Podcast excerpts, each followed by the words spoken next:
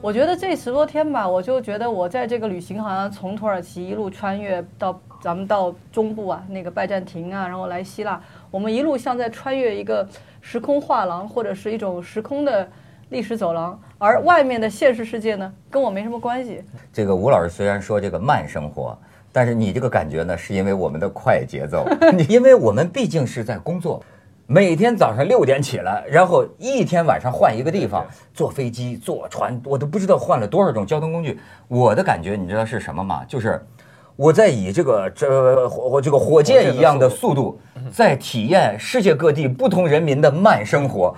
哎，你不是就你觉得吗？所以你你知道吗？你会有这种时空的错觉。我们俩现在是什么？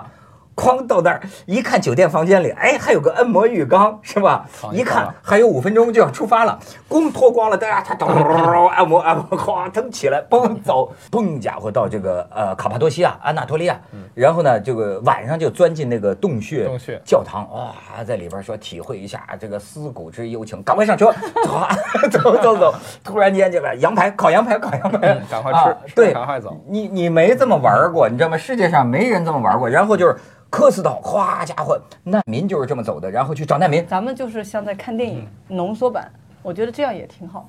而且呢，你看我这个人还是一个就讲究不能吃亏。呃，说到了希腊要体验一下人家这种海边悠哉悠哉哈，我就能够让自己十分钟，对吧？到这儿拍拍拍，呃，要拍完了之后，他们撤机器哈，体验10分钟哎，我这啊，哎，我就走路也晃荡起来，慢悠悠啊，体验十分钟，赶快走，就是，哎，我觉得玩的好像也挺神经病的。最大的收获呀，是出现了无数个问题。